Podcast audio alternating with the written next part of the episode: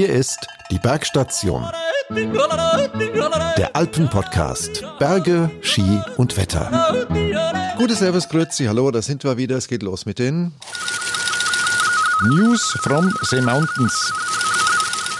Irgendwie beschleicht mich ähm, im Moment zusehends der Verdacht, dass die meisten Europäer in diesem Winter nicht mehr unter regulären, also gesetzeskonformen Bedingungen Skifahren gehen werden. In Deutschland sind trotz Lockdown die Neuansteckungen immer noch viel zu hoch die Sieben-Tage-Inzidenz flächendeckend auf 50 oder drunter zu senken. Das war das Ziel des nun schon zwei Monate anhaltenden Lockdowns. Und davon sind wir im Moment meilenweit entfernt. Darum sagt auch der Tourismusbeauftragte der Bundesregierung Bareis, er rechne erst zu Pfingsten mit einer Normalisierung von Urlaubsreisen. Nur ist es an Pfingsten ein bisschen schwierig mit dem Skifahren. In der Zwischenzeit greift in Hotspot-Regionen die sogenannte 15-Kilometer-Regel. Das bedeutet, dass auch für Tourengeher der Wochenendtrip zu einem Rechenexempel wird mit Landkarte, GPS und Zirkel. Tja, in Italien sieht's auch nicht besser aus. In den kommenden drei Tagen wird sich nämlich herausstellen, ob Südtirol zur sogenannten roten Zone wird. Sollte das so kommen, dann steht die angepeilte Öffnung der Skigebiete zum 18. Jänner ziemlich auf der Kippe. Noch gelten die Verordnungen der Landeshauptmannschaft aus Bozen, der sogenannte Südtiroler Sonderweg. Aber wenn es ein Dekret mit schärferen Maßnahmen aus Rom gibt, dann können die Liftbetreiber wohl in die Röhre gucken. Es sei denn, Südtirol sperrt sich nach wie vor gegen Dekrete aus Rom. Rom. Da ist eine Menge Konfliktstoff drin. Ich bin mal gespannt, wie das weitergeht. In Österreich ist die erste Welle durch und damit meine ich jetzt ausnahmsweise mal nicht Corona, sondern die Urlaubswelle der Inländer. Denn Nicht-Österreichern ist der Urlaub im Land ja derzeit nach wie vor verwehrt. Die dürfen nicht offiziell. Ich frage mich nur, woher die vielen Autos mit deutschen, holländischen oder britischen Kennzeichen kommen, die überall im Land an den Talstationen gesichtet worden waren. Erstaunlich, wie viele Ausländer in Österreich offenbar zwingend beruflich unterwegs sein müssen. Die durften nämlich einreisen. Seit Heiligabend waren ja die meisten Skigebiete im Voll- oder Teilbetrieb, aber die Ferien sind nun mal durch und die Auslastung der Gebiete rauscht jetzt in den Keller. Mitglieder aus dem Alpin-Forum berichten, dass sie bisweilen stundenlang so gut wie alleine auf den Pisten unterwegs sind sogar am Arlberg. Und das hat jetzt Konsequenzen. Die mangelhafte Auslastung führt dazu, dass vielerorts auf Teilbetrieb umgestellt wird, am Arlberg nicht. Da läuft es so weiter wie bisher. Übrigens, äh, Vorarlberg meldet, dass der bisherige Skibetrieb keinerlei Auswirkungen auf die Inzidenz hatte. Sehr spannend. Manche Skigebiete sperren aber jetzt unter der Woche ganz zu und machen erst am Samstag wieder auf oder halt am Wochenende. Und derweil wird von der Politik aus Wien damit gedroht, dass hier und da zubleiben muss, wenn die Regeln Regeln nicht eingehalten werden, denn es gab am vergangenen Wochenende leider wieder sehr unschöne Bilder mit dichtem Gedrängel aus vielen Gebieten.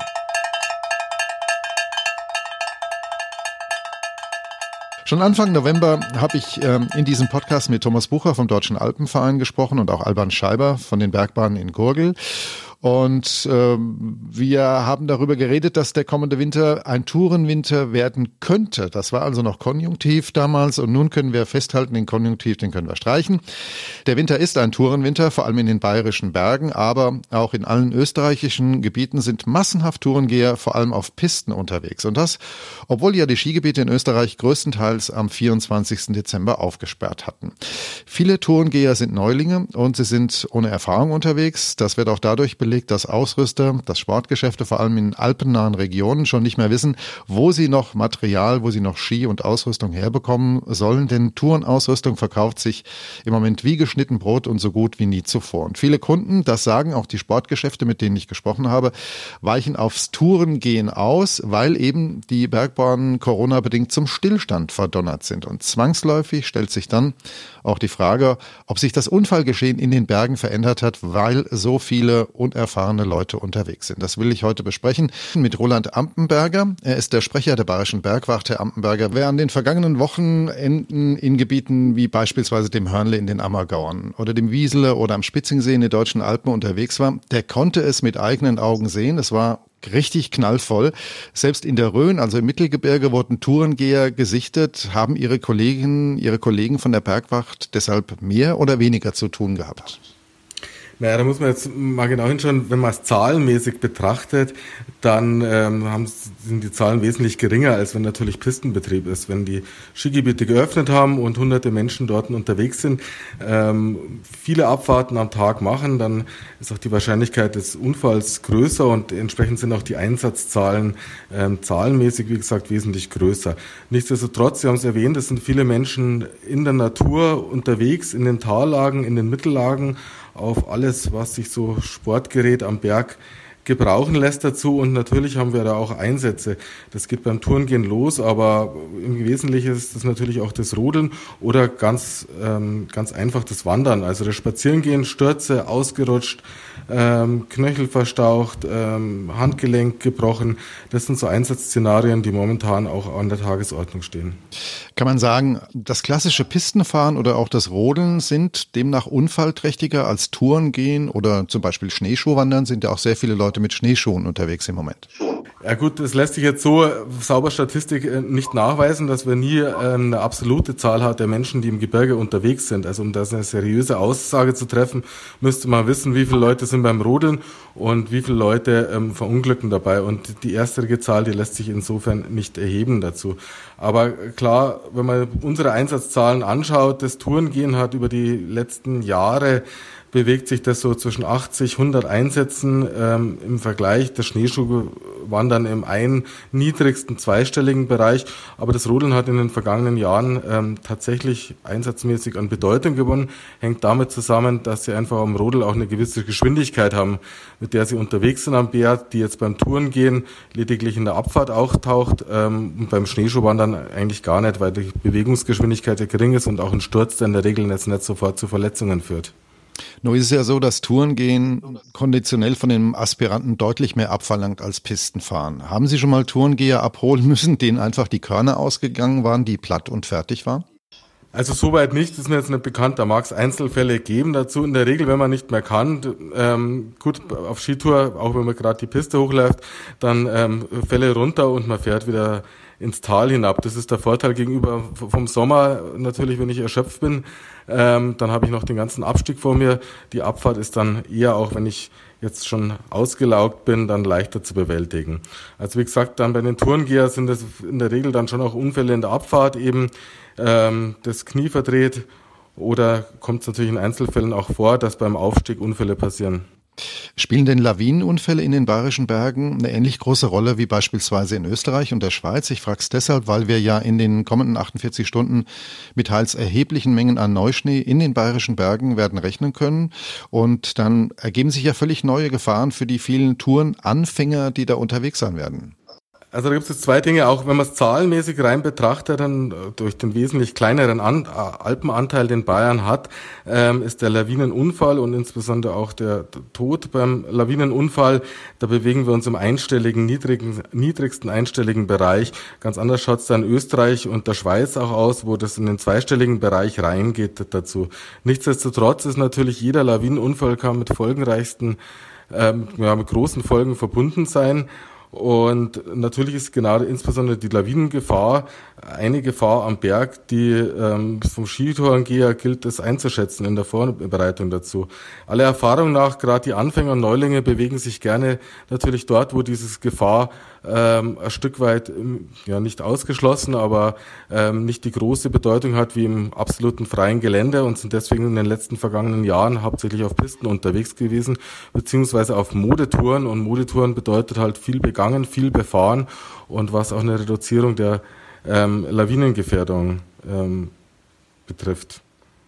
Aber ganz klar, ähm, wer heute unterwegs ist, und das gilt momentan auch für die Pisten, ähm, die ja beschneit sind, wenn es jetzt auch draufschneit, er befindet sich dort in einem ungesicherten Skiraum und ähm, hat mit allen Gefahren zu rechnen, die auch klassischerweise im freien Gelände ähm, ja, zu erkennen und zu bewerten sind.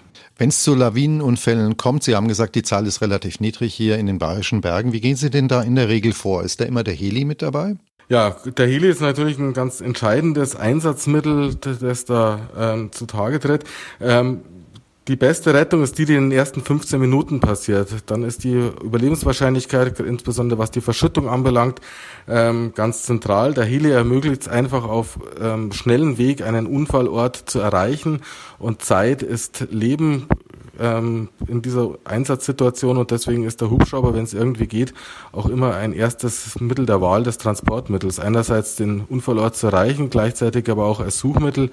Die Hubschrauber sind auch ausgestattet mit ja, Meldegeräten oder Empfangsgeräten, um die verschütteten Suchgeräte zu orten und können da auch bereits in der, in der Suchphase eine wertvolle Unterstützung leisten, dann für die Einsatzmannschaften, die Lawinensuchhunde und für die Retter, die vor Ort auf der Lawine sind. Aber ganz entscheidend ist die erste Viertelstunde beim Lawineneinsatz und das heißt, dass die Tourenpartner eben auch entsprechend ausgerüstet und aus gestattet, ausgebildet und vor allen Dingen trainiert sein müssen mit der Notfallausrüstung, um hier effektiv helfen zu können. In der öffentlichen Wahrnehmung wird ja die Bergwacht immer ja mit den Alpen in Verbindung gebracht und assoziiert, aber in den bayerischen Mittelgebirgen auch bei mir hier im Spessart, auch in der Rhön, sind die Mitarbeiterinnen und Mitarbeiter der Bergwacht unterwegs, haben die im Winter auch zu tun und wenn ja, was machen die da eigentlich? Ja, das ist richtig. Die Bergwacht Bayern ist flächendeckend bayerischer Alpenraum und die Mittelgebirge und wie man es jetzt äh, in den letzten Wochen verfolgen konnte, gerade ist da die Schneelage teilweise besser als in den niedrigen Lagen hier im Alpenraum, im Voralpenbereich und die Leute sind auch da unterwegs. Es gibt dort auch Schiebelifte und natürlich passiert da auch was mit Rodeln zu Fuß Fuß beim Wandern und auch dort hat gerade, ja, ähm, seit langem ist ja mal wieder der Winter dort auch entsprechend da, hat auch die Bergwacht da zu tun, sei es jetzt im Bayerischen Wald, im Fichtelgebirge oder auch im, im Spessart-Bereich und der Rhön. Ihre Kolleginnen und Kollegen vom Bayerischen Roten Kreuz und anderen Rettungsdiensten, die erleben ja seit Jahren, dass die, ich nenne sie mal Kundschaft, bisweilen ein ziemlich aggressives ähm, Auftreten an den Tag legt. Da kommt es zu Handgreiflichkeiten in einem Rettungseinsatz, zu unschönen Szenen. Ähm, es wird hier und da so eine Art Vollkasko-Mentalität an den Tag gelegt. Holt mich gefälligst hier raus und gibt äh, ordentlich Gas. Ist davon eigentlich auch die Bergwacht betroffen? Haben Sie sowas auch schon mal erleben müssen? Also es gab dieses Thema Aggressivität kennen wir so im Rettungseinsatz nicht. Gut, das Umfeld am Berg ist dann doch ein anderes als im urbanen Bereich dazu. Ähm, also davon können wir jetzt, es mag da mal den ein oder anderen Situation gegeben hat, wo das eine Rolle gespielt hat, aber im Allgemeinen sind die Leute natürlich gerade am Berg froh, wenn die Rettung, die Hilfe kommt. Äh, was halt, ich denke, das ist, äh, hängt mit der technischen Entwicklung größtenteils zusammen und mit der Selbstverständlichkeit, einfach Hilfe zu erhalten, auch am Berg. Und ähm, die eine oder andere Fehleinschätzung mag da auch getroffen werden, beziehungsweise das Risikobewusstsein eben nicht in der Sporthalle zu sein, wenn ich beim oder auf dem Fußballplatz, wenn ich da umknicke, dann ist der Weg ins Krankenhaus nah. Im Berg kann da, am Berg kann da sehr schnell auch eine komplexe Situation entstehen. Also jetzt gerade auch im Winter, auch wenn die Verletzung an sich nicht unbedingt schwerwiegend ist, allein wenn man der Kälte draußen muss und es einfach dauert, bis die Rettungskräfte vor Ort sein können, weil auch mal kein Hubschrauber fliegt, ähm, dann kann es einfach dauern und dann kann es auch schnell mal auch bedrohlich werden. Und ähm, diese Einschätzung der Umgebung, was das dann auch für Rettung heißt, ähm, dieses Stück weit schon auch verloren gegangen. Jetzt sind ja in Bayern ähm, alle Skigebiete geschlossen, werden wohl auch noch eine Weile geschlossen bleiben. Trotzdem, ich habe es eingangs erwähnt, ist auf den Pisten durch Pistentouren gehe ja unheimlich viel los, vor allem an den Wochenenden. In den größeren Skigebieten, dort wo man Hotspots hat, am Spitzingsee in Garmisch und so weiter, das ist ja die Bergwacht in der Saison eigentlich stets präsent, wenn die Gebiete offen sind. Was ist denn jetzt gerade im Moment, da die Gebiete zwar geschlossen sind, aber trotzdem sehr viel Betrieb herrscht durch Tourengeher? Brauchen Sie länger, um vor Ort zu sein oder gibt es Kolleginnen und Kollegen, die, obwohl die Skigebiete zugesperrt sind, trotzdem an den Wochenenden ihren Dienst machen? Also in der Regel Einsatz ähm, erfolgt über die Piepser-Alarmierung und die Einsatzmannschaft startet vom Tal aus. Insbesondere, da man im Vorfeld nicht weiß, wo ist denn der Unfall, ist er jetzt links oder rechts vom Tal am Berg oben. Also diesen klassischen Vorhaltedienst, den man auf Skipisten macht, den macht man zum Teil in ja, eingeschränkter Form auch an den, den, Hotspots. Aber trotzdem ist natürlich jetzt der Einsatzablauf ein anderer, als wenn man startet ähm, von der Vorhaltestation, von der Hütte im Skigebiet ähm, selber dazu. Eine Frage habe ich noch zum Schluss. Gehen Sie eigentlich selber mit den Ski in dieser Saison auf Tour oder lassen Sie das in diesem Winter lieber bleiben? Ja, ich bin natürlich auch begeisterter Berg- und Wintersportler. Ähm, für mich gilt auch, möglichst defensiv unterwegs zu sein, schon im, im eigenen Interesse. Das war jetzt wenige Male ähm, auf Skiern gestanden, momentan aber eingeschränkt durch eine Verletzung, die ich mir beim Lauftraining in der Ebene zugezogen habe. Roland Ampenberger, Sprecher der Bayerischen Bergwacht, vielen Dank für das tolle Gespräch. Gerne.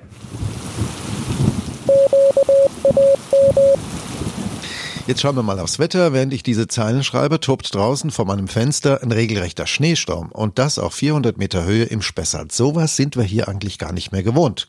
Grund für das, was ich jetzt wirklich mal Winter nennen darf und selbst hier im Mittelgebirgsraum eine Seltenheit geworden ist, ist eine veritable Grenz Wetterlage. Von Südwesten und Westen her rückt ein feuchtwarmes Tief gegen die hier liegende Kaltluft an und parallel dazu schaufelt ein weiteres Tief, das zum Baltikum zieht, von Nordwesten her wieder feuchte Polarluft Richtung Südosten. Das ist eine wilde Mischung und Gemengelage und die hat's in sich. Vor allem mit Blick auf die typischen Staulagen in den Nordalpen. Bislang war dieser Winter, was Schneemengen angeht, ja eher ein Südwinter. Südlich des Alpenhauptkamms türmt sich der Schnee teils mehrere Meter hoch, weil Genua tief Tiefs in den vergangenen Wochen gleich zwei oder fast schon dreimal kräftig gegen den Alpenhauptkamm drückten und dann ordentlich Schneemassen abgeladen haben. Nun dreht sich aber der Spieß mal um und endlich kommen auch die darbenden Regionen im Norden in den Genuss ordentlicher Schneebatzen. Bis Freitag sind entlang des Alpenhauptkamms und in den typischen Schneelöchern in der Schweiz und Österreich örtlich mehr als 100 Zentimeter drin. Je weiter es nach Osten geht, desto geringer fallen die Niederschläge aus. Das kommende Wochenende dürfte also überall da, wo die Lifte laufen, ein richtiger Knaller werden, vor allem am Samstag, denn der Sonntag bringt schon wieder Neuschnee. Aber die Schneefälle gehen mit kräftigem Wind einher. Es wird viel abgeblasen auf den Kuppen. Es wird eine Menge Triebschnee in Rinnen und Mulden geben und hier und da hat es in den vergangenen zwei Wochen auch Reifdeckel auf den Altschnee draufgepackt. Die Verbindung von Alt zu Neuschnee wird also vorläufig und regional ziemlich schlecht sein. Und das mit Blick auf die, die jetzt am Wochenende zu Touren jenseits der Pisten aufbrechen wollen. Da ist überlegte Routenwahl die beste Lebensversicherung. Tja, der Blick in die Glaskugel macht mich im Moment so ein bisschen schwindlig. Wenn ich alle Modelle und deren Läufe über 24 Stunden in der Glaskugel verfolge, also in der sogenannten erweiterten Mittelfrist, sagen wir mal ab acht Tage plus, dann hat das Ergebnis was von einem Schnittbogen für Selbstnäherinnen. Wetterkarten wie bei Burda-Moden, so sieht das aus. Kreuz und quer und bunt und wild und rauf und runter geht's mit den Prognosen zu Temperaturen, Windrichtung und Niederschlägen. Üblicherweise ist die erweiterte Mittelfrist ja ohnehin immer so ein rechtes Chaos, aber in diesen Tagen ist ja mal gar nichts von Dauer oder Konsistenz oder Trend zu erkennen. Das liegt vielleicht auch daran, dass der Polarwirbel und damit die nordhemisphärische Zirkulation immer noch gestört ist. Mal soll es zum Ende der dritten Januar-Dekade Frühlingsluft heranwehen, bis zu 12 Grad in 1500 Meter Höhe und sechs Stunden später klopft im selben Modell zum selben Zeitpunkt Extremfrost mit minus 15 15 Grad an die Haustüren. Ich vermag noch nicht mal mehr irgendeine sinnbehafte, zarte Richtung da zu erkennen. Da könnte ich auch Karten legen oder wie die Gallier die Zukunft aus angegammelten Schafsschultern lesen. Da die aber furchtbar stinken, lasse ich's lieber und freue mich über den Schneesturm, der immer noch so ein kleines bisschen im Moment vor meinem Fenster tobt. Mehr Infos zum Wetter und jede Menge Diskussionen zum Skifahren, den Bergen, dem Schnee und allem, was sonst noch so jodelt, findet ihr wie immer auf alpinforum.com. Dort treffen sich die Verrückten, die ständig Seilbahnen fotografieren und die Verrückten, die eigentlich ständig damit fahren wollen. Bis zum nächsten Mal, euer Udo von der Bergstation.